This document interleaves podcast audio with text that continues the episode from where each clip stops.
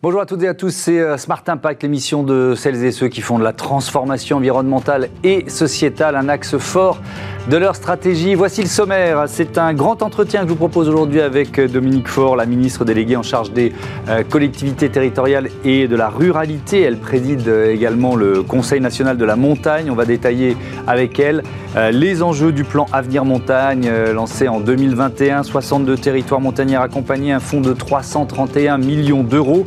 Comment réinventer des régions et un secteur économique fortement impacté par le réchauffement climatique? C'est un défi collectif à relever, vous allez voir.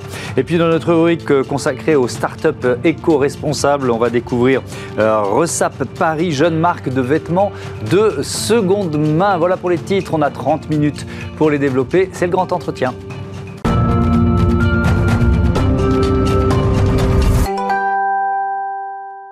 Bonjour Dominique Faure, bienvenue. Bonjour. Heureux de vous accueillir. Vous êtes donc ministre délégué chargé des collectivités territoriales et de la ruralité. On, va évidemment euh, parler euh, longuement de ce plan euh, Avenir Montagne, relance et résilience, et qui, est en pleine actualité d'une certaine façon. La sécheresse de ce mois de, février, elle, place cette question de l'avenir de, nos territoires de, montagne en, pleine actu.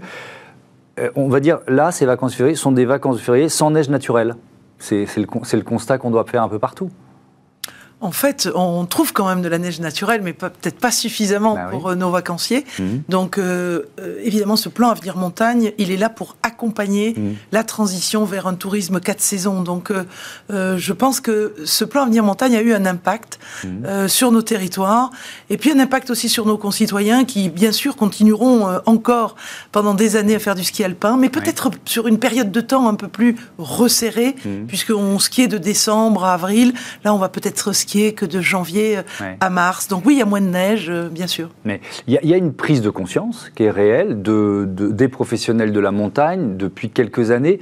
Je reste sur ce mois de février qui est quand même exceptionnel, c'est malheureusement un mois record. Est-ce que vous sentez, vous, une accélération de la prise de conscience Au rythme de, de ces événements climatiques euh, extraordinaires qui malheureusement sont en train de ne plus l'être, mm-hmm. est-ce que vous voyez l'accélération de la prise de conscience chez les professionnels du secteur de la montagne? Totalement. En fait, je suis en contact avec eux de mhm. façon extrêmement régulière, à la fois avec les élus locaux, évidemment, avec mon portefeuille ministériel, qui ont des stations de ski euh, en régie, mhm. mais aussi avec les professionnels qui gèrent des remontées mécaniques, euh, euh, qui sont des sociétés privées. Mhm. et, la prise de conscience est réelle. Ils ont d'abord traversé une crise très difficile avec la crise du Covid. et là, ils sont confrontés à cette crise liée à la hausse des coûts de l'énergie. Et ce qui est extrêmement intéressant, je prendrai l'exemple de Briançon et de Serre Chevalier, mmh.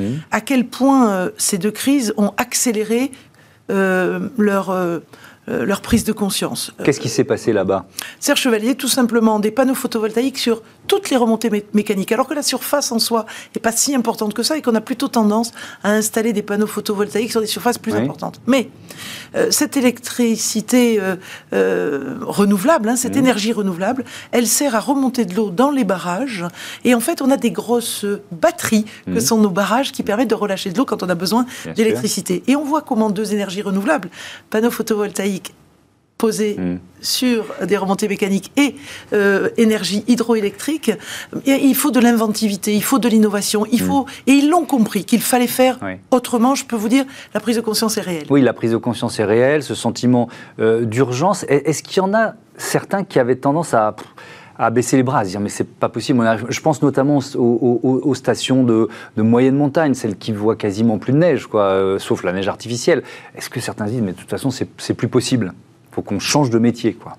Est-ce que vous avez euh, parfois ce, ce, genre de réaction? Oui, j'ai envie de dire que la prise en compte de l'absolue nécessité de faire évoluer mmh. leur métier, elle est là. Et, quand je, je, vous parle d'accompagner par ce plan Avenir Montagne vers un tourisme quatre saisons, c'est quoi? C'est évidemment euh, du ski de fond plutôt que du ski alpin. Mmh. Euh, je vous ai dit, la période va être plus, plus, restreinte, plus courte, mais aussi de la marche en raquette, mais aussi euh, de la randonnée. Euh, et moi, j'ai le sentiment, mais peut-être euh, on, aura des chiffres plus précis à la fin de cette saison, mmh. que nos concitoyens, eux aussi, encourage euh, cette diversification des activités. On Ils ne veulent pas lâcher la montagne. Monoactivité. Mmh, D'accord. Euh, mais on passe sur une pluriactivité. Mmh. Et je trouve que les offices de tourisme, pour lesquels, avec lesquels j'ai échangé récemment, mmh.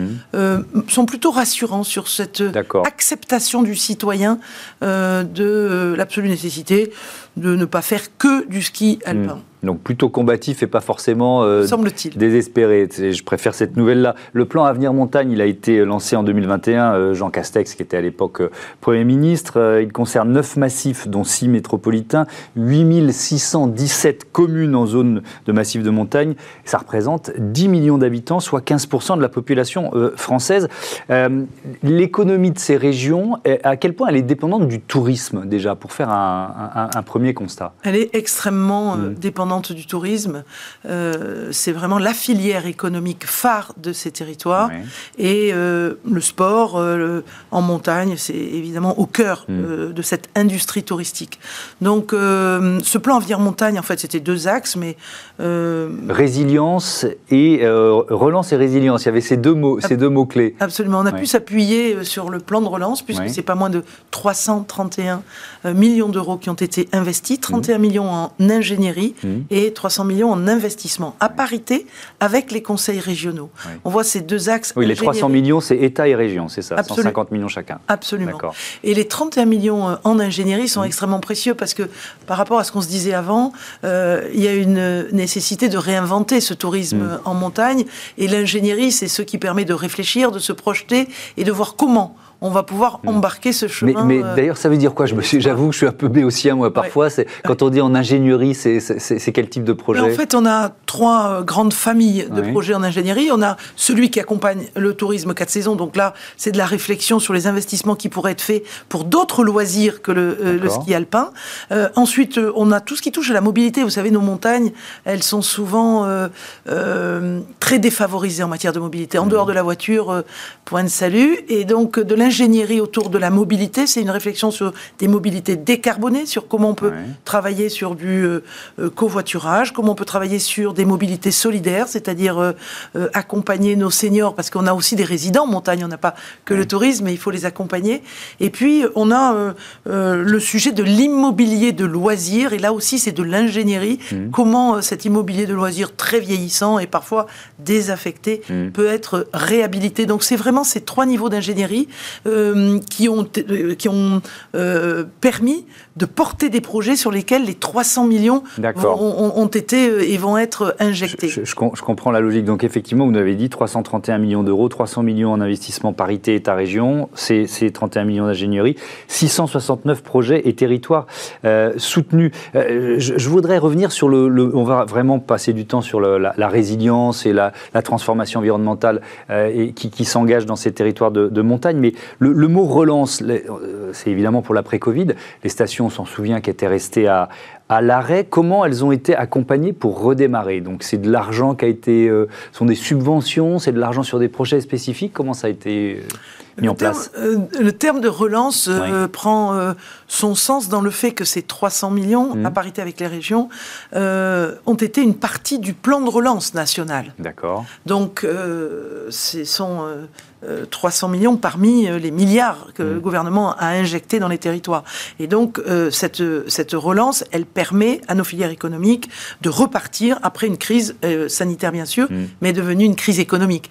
donc voilà pourquoi on l'appelle euh, euh relance. Mais ça, suppose, pardon de vous interrompre, ça suppose par exemple de, de rénover des installations existantes. Je pense, j'ai vu en préparant l'émission l'exemple de, euh, des termes de bannière de Luchon. Alors on est évidemment dans les Pyrénées, donc, euh, donc là euh, on voit bien que les termes peuvent être un, un, poumon, à quel point ça, ça, peut être un poumon économique. Elles étaient vieillissantes, vous avez profité de ce plan de relance pour les rénover. Qu'est-ce qui s'est mis en place? Exactement. Mmh. dans des termes, vous savez, on a quand même deux lieux. On a le mmh. sujet des termes eux-mêmes. Oui. Euh, et on a euh, le sujet du logement associé.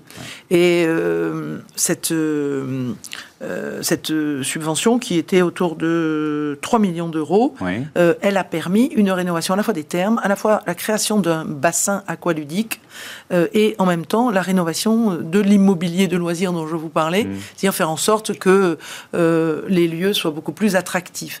les termes, vous savez, c'est quand même un, socle de notre tourisme français mmh. et on a profité de ce plan Avenir Montagne parce qu'elles sont souvent situées, ces termes, en montagne. On en a beaucoup dans le Massif central, beaucoup dans les Alpes, beaucoup dans les Pyrénées. Et à Bagnères de Luchon, euh, il y avait une absolue euh, nécessité d'injecter de l'argent en ingénierie et en investissement.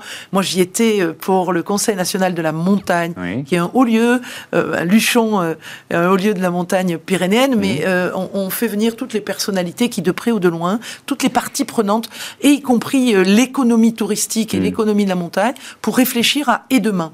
Et c'était une belle grosse journée de travail avec toutes ces parties prenantes pour se projeter sur euh, la montagne euh, demain. Euh, donc les termes de Luchon, et on a choisi Luchon parce que c'était effectivement une belle rénovation, et mmh. on c'est encore en, en, travaux. Mmh. je pense que d'ici 18 mois, nous disait Monsieur le maire, on va pouvoir voir le fruit de ces investissements. D'ailleurs, vous parlez d'élus entrepreneurs. En, quoi ils agissent en entrepreneurs? Vous, vous l'êtes vous-même, hein. vous avez été maire d'une commune proche de Toulouse. enfin voilà, je ne vais pas retracer toute votre carrière politique, mais en quoi un élu est entrepreneur entrepreneur ben, J'aime bien ce, terme d'entrepreneur parce que moi je suis un pur produit du monde économique avant mhm. d'arriver euh, maire de, Saint-Orens. Et euh, en fait, euh, aujourd'hui, on voit que ce qui marche dans nos territoires, mhm. c'est parce que le maire a porté le projet.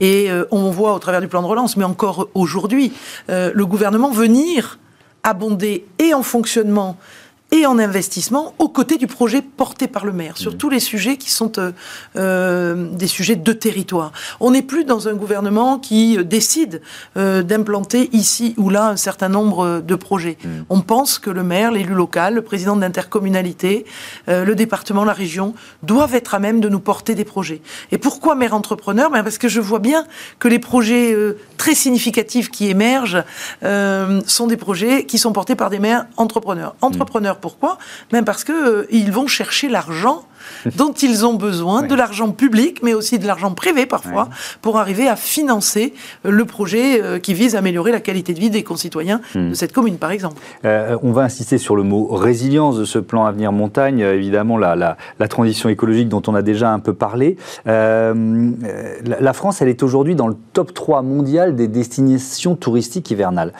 Est-ce que, vous dites, on, a réfléchi avec le, Conseil de la montagne à, l'avenir, euh, à demain. Est-ce que le risque, c'est de voir d'autres régions du monde, où l'impact du réchauffement est peut-être moins important aujourd'hui, prendre la place? Vous voyez ce que je veux dire? Parce qu'on est aussi dans une compétition euh, internationale quand on parle de tourisme. Euh, et on voit bien que dans les Alpes encore, euh, en 2022-2023, euh, on voit des Argentins, des Brésiliens, des Australiens et bien sûr des Européens mhm. venir dans les Alpes skier. Donc l'attractivité touristique de nos montagnes, elle est, elle est énorme. Je vous pose cette question, pardon de vous interrompre, parce que on, voit dans les rapports du GIEC que, que les, les projections, on dit plus 1,5, plus 2, plus 3, plus 4 d'ailleurs, qui a été évoqué par, le ministre de la Transition écologique, euh, Christophe Béchu, récemment, euh, l'Europe est plus touchée que d'autres régions du monde. Quand on dit plus 3 au niveau mondial, c'est plus 4 en Europe. Donc, si je transpose ça à la question de la montagne, c'est une vraie question. C'est une vraie question de compétitivité future. Vous voyez ce que je veux dire? Complètement. Euh, mais ce que je veux corréler à ce que je vous disais au début, c'est que le touriste évolue en même temps euh, parce que nous, les gouvernements, et, on y travaille, et Christophe Béchu euh, mm. vous l'a dit, à l'adaptabilité. Donc à la fois, on, travaille à la baisse euh, de l'émission de notre CO2, des gaz à effet de serre, donc on est vraiment là-dedans, de la sobriété, mm. mais en même temps, on travaille à l'adaptabilité. Et ce travail fait en sorte que nos concitoyens, quand ils viennent en montagne, ben, aujourd'hui, sont beaucoup plus demandeurs de raquettes, de balades, de mm. randonnées, qu'ils ne l'étaient il y a 10 ans. Donc ce que nous faisons, quand je vous parle du tourisme 4 saisons et quand hmm. euh, je vous parle de cette pluridisciplinarité, y compris l'hiver, euh, nous pensons qu'en investissant et en accompagnant ces transitions, alors les stations de montagne vont rester tout aussi attractives, hmm. parce qu'en même temps, les citoyens vont s'adapter et vont être moins exigeants euh, sur ce ski alpin à tout prix. Oui, alors si, si on, effectivement on fait euh, du, du 4 saisons, ça, ça permet d'enrayer, alors j'ai appris ce mot, j'avoue, la formation de lit froid. Je ne savais pas ce qu'étaient les, les, lits froids, et donc là on parle de, de l'immobilier de montagne évidemment, et en fait le lit froid c'est un, un, appartement qui est utilisé... Euh, euh, peut-être 4, 5, 6 semaines au mieux dans l'année et qui le reste du temps est vide, c'est ça? Donc c'est quoi le, programme pour... Euh, donc, il y a ce, tourisme 4 saisons, bon, mais sinon, ça, veut dire quoi? Et puis alors derrière, il y aura une question subsidiaire sur euh, les passoires thermiques euh, dans, ces régions de montagne. Mais d'abord, les lits froids, comment on enraye ce phénomène?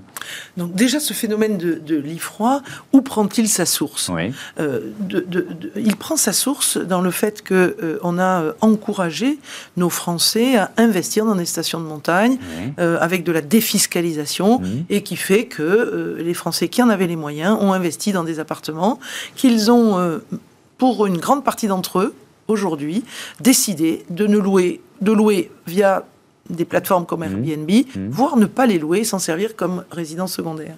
Et euh, il prend sa source aussi sur le fait que nos saisonniers, euh, dont on a bien besoin dans, ces stations de montagne, mhm. euh, ne se sont pas investis dans la durée en achetant ou en louant euh, à l'année des appartements.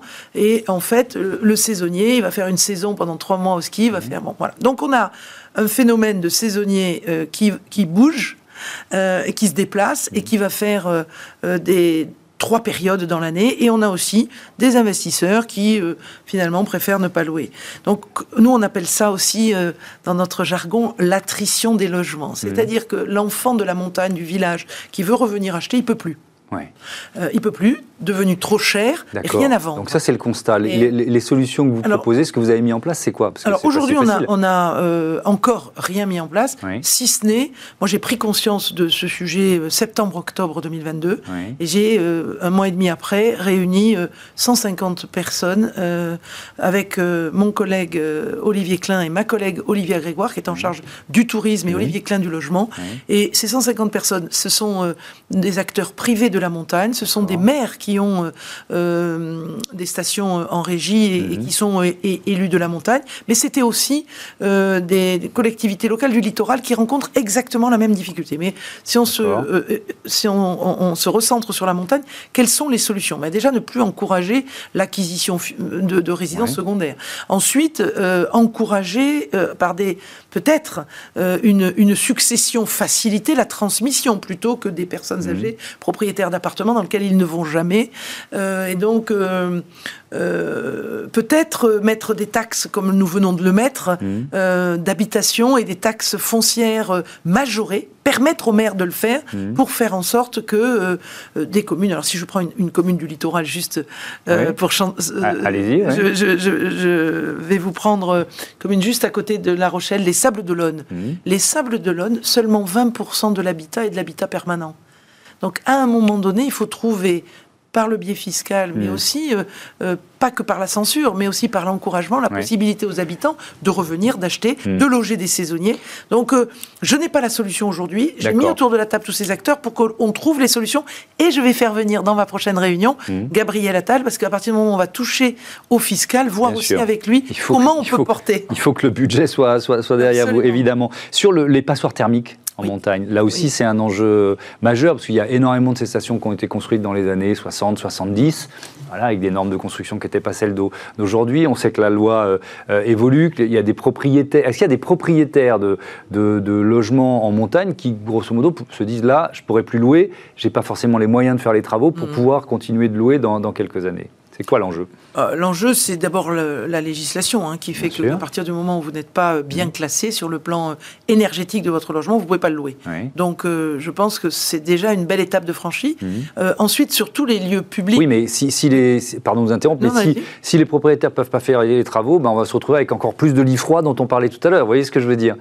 Donc, donc est-ce qu'il faut une incitation, une aide? Comment, on, comment on enclenche le mouvement Euh, aujourd'hui, au-delà de la sanction possible. Sur le logement privé, c'est des mmh. réflexions que l'on conduit pour.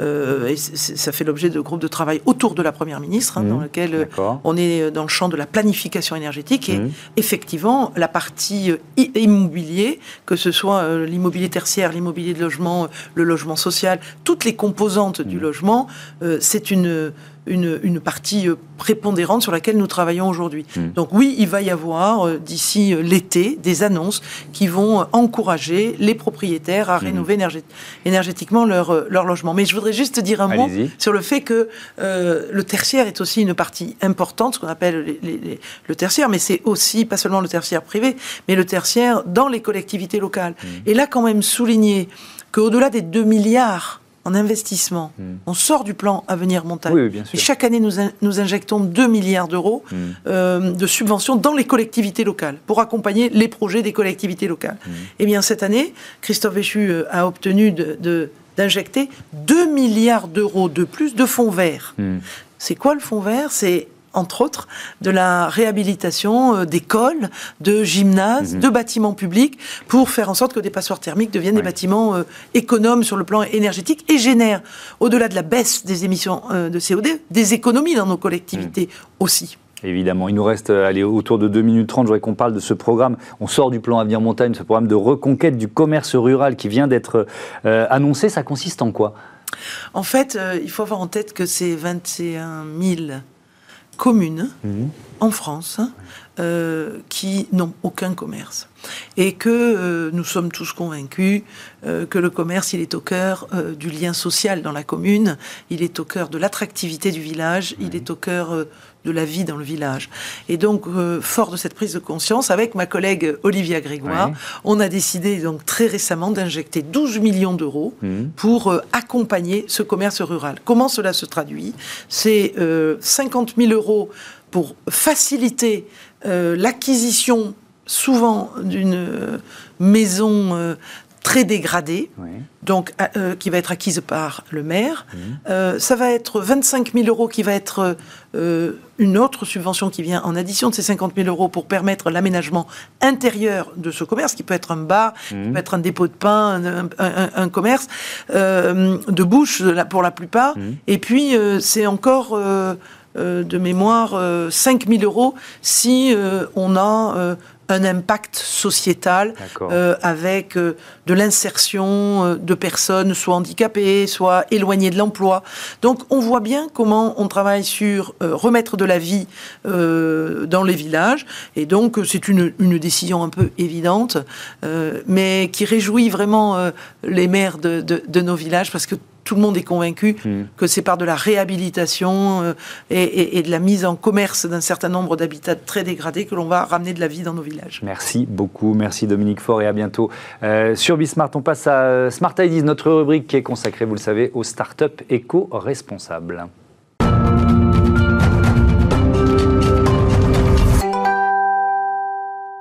C'est l'heure de Smart Ideas et je vous présente tout de suite mon invité, Mona Bouchtita. Bonjour, bienvenue. Bonjour, merci beaucoup. Vous êtes la cofondatrice de RISAP Paris. Vous l'avez créé quand et surtout pourquoi? Alors Issa Paris, c'est né en mars 2020, donc en plein confinement, parce qu'on avait un vrai besoin de sens, on avait envie d'avoir un impact sur notre environnement, et mhm. pour nous, bah, créer cette marque, du coup, qui est plein d'engagement, c'était euh, le moyen d'agir au quotidien pour euh, faire passer des valeurs, des mhm. messages euh, auprès de notre génération. Et c'est quoi le concept de Rissap Paris? Alors du coup, Rissap Paris, donc c'est une marque d'upcycling. Donc mhm. l'upcycling, c'est le fait de prendre de la matière qui existe déjà pour la transformer en nouveaux produits. Donc en fait, très concrètement, on recycle des vêtements en d'autres vêtements. Ouais. Donc ça veut dire que vous créez des, vêtements, mais chaque vêtement est différent ou alors vous avez une, gamme entre guillemets Alors c'est ce qu'on a réussi à faire avec euh, beaucoup de travail, mmh. à créer des modèles en fait, euh, qui sont des, ça reste des pièces uniques, mais c'est des, enfin ça reste des c'est des pièces uniques mais des modèles. Donc en gros, euh, on va choisir un pantalon, on va avoir une image, mmh. mais ensuite, ce qu'on va recevoir à la maison, ça va toujours être un peu différent, un peu unique, parce que c'est en fonction de la matière première qu'on trouve. Hmm. Par exemple, il y, a une veste, c'est ça, qui est créée à partir de jeans. Donc, combien de jeans pour créer une veste et, et, quel type de veste quoi? Donc, on a la veste Anne-Claire. Donc, c'est une veste en jean qui est composée de 5 jeans différents. Donc en fait, on va faire du patchwork pour pouvoir réutiliser au maximum euh, la matière. Euh. Mm. Donc on va enlever tous les défauts, etc. Et on va venir optimiser euh, la coupe pour refaire une veste. Ça veut dire que c'est le même patron, c'est-à-dire que ce sera la même veste, mais avec à chaque fois euh, des jeans différents pour la créer. C'est tout à fait ça. D'accord, bien, bien compris. Euh, vous avez plusieurs modèles comme ça aujourd'hui euh, proposés à la, à, la, vente? Voilà, aujourd'hui on a une vingtaine de modèles, donc qui sont disponibles sur notre site internet mmh. et aussi aux Galeries Lafayette. Mmh. donc on fait toutes les tailles du 34 au 44. Et alors, si on, si on revient à la, à la fabrication, donc cette logique effectivement de seconde main d'upcycling, où est-ce que vous vous fournissez? C'est-à-dire votre, votre matière première, c'est quoi? Ça, c'est la grande question. Mmh. Du coup, nous, on se fournit en centre de tri. Donc, en fait, euh, dans, dans, les villes, il y, y, a des bacs de collecte. Et, euh, et, donc, ça va être acheminé dans des grands centres de tri où ça va être retrié en fonction de la qualité, en fonction de la matière. Et nous, on va directement là-bas se sourcer. On va acheter de la matière au kilo. Et ensuite, on va venir euh, à l'atelier, donc à Paris, bah, retrier cette matière, la retravailler, la mmh. laver et refaire des nouveaux vêtements elle se, elle se paye. C'est une, cette matière première, elle, elle, vous l'achetez, hein, on est bien d'accord. Bien entendu, euh, on la paye, c'est une matière première qu'on achète, mmh. parce qu'il y a euh, tout un coût derrière euh, de la collecte, du tri, etc. Mmh. J'ai vu que vos produits étaient garantis à vie. Alors je me suis dit, mais c'est bien, pourquoi pas, mais comment c'est possible pour de la seconde main? Bah, nous, on, garantit à vie parce que, euh, parce que voilà, vu que la matière, euh, elle, a, elle, est, elle a du vécu, c'est mhm. possible que parfois euh, il y a des traces d'usure qui arrivent, etc. Donc pour nous, on a à cœur de, de, garantir à vie parce qu'en en fait, créer une boucle de, du, du, produit et montrer que sa durée de vie, mhm. le vrai but, c'est que la durée de vie du produit, elle, elle, soit infinie en fait. Vous continuez de, de, créer de nouveaux modèles, ça dépend un peu des, de, justement de la matière première que vous, que vous dénichez. Oui, bien sûr, on continue de créer de nouveaux modèles, on est toujours euh, à l'affût de nouvelles matières. C'est que des vêtements ou il y a aussi, euh, je sais pas, des sacs Alors, il y a des accessoires, il y a des, vêtements, euh, mais il y a aussi des box do Euh, qu'on a créé pour apprendre euh, aux gens à faire par eux-mêmes. Mhm. On a sorti aussi un livre récemment aux éditions Larousse mhm. et euh, des ateliers. On fait aussi des ateliers, donc autant, donc autant pour les particuliers que pour les entreprises, où on va proposer aux entreprises en fait d'aller recycler leur matière en interne pour en refaire bah, des, des, produits corporate, par exemple des pochettes d'ordinateur, donc au sein de l'entreprise et ça, ça cartonne. Oui, ça cartonne. Donc ça, vous, vous avez des, des, clients entrepreneurs, quoi, des entreprises qui, qui, font appel à, à vous. Votre mode de distribution, c'est quoi C'est 100% Internet Il y, a des, boutiques euh, Comment vous fonctionnez Il y a le site e-commerce, et mhm. ensuite on a Galerie Lafayette, Haussmann et Annecy. D'accord, des corners dans, les galeries Lafayette. Où est-ce que vous voyez dans, dans 5 ans, RISAP, dans, dans 5 ans C'est quoi votre, votre perspective? Bah, On espère que dans 5 ans, on aura réussi à démocratiser le l'upcycling. Déjà que tout le monde en France connaisse cette notion et sache ce que c'est. Mhm. Et ensuite, bah, qu'il y ait de plus possible de pièces RISAP euh, dans les dressings euh, de chacun d'entre nous. Alors ça suppose euh, un, changement de mentalité, parce que moi je, je parle souvent ici de, du, succès des marques d'ultra fast fashion auprès des ados, et notamment des adolescentes. Mm. donc, donc il y a à la fois un engagement d'une génération et puis il y a un constat de réalité. Quand on a 10 euros d'argent de poche, on, on, achète sur ces sites. comment vous, vous imaginez Parce que quand, on fait de, de l'upcycling comme vous, forcément on est, on est un peu plus cher. Donc comment vous gérez cette contradiction apparente Forcément, il y a un coût. Euh, nous, aujourd'hui, il y a un vrai travail d'éducation. Il y a un vrai travail euh, de donner l'information aux jeunes sur ce que c'est la fast fashion, qu'est-ce mhm. qu'il y a derrière d'un point de vue écologique et éthique. Et donc, euh, il y a un vrai sujet de sensibilisation pour faire prendre conscience aux gens bah, que c'est assez catastrophique la fast fashion. Mhm. Et ensuite, de proposer un produit derrière et, et, on fait un vrai travail sur nos prix. Il y a justement un vrai travail d'industrialisation mhm. de nos produits pour réussir à marger mieux et réussir à avoir des coûts de production qui sont plus intéressants et répondre à, à la demande euh, des jeunes qui est de payer un produit qui est éthique, mais pas trop cher non plus. Merci beaucoup et bon vent à RISAP Paris. Je vais citer rapidement Louis Perrin, Marie Billa, programmation et, et production, euh, Saïd Mamou au son, Théo Boscar à la réalisation. Belle fin de journée à toutes et à tous. Merci.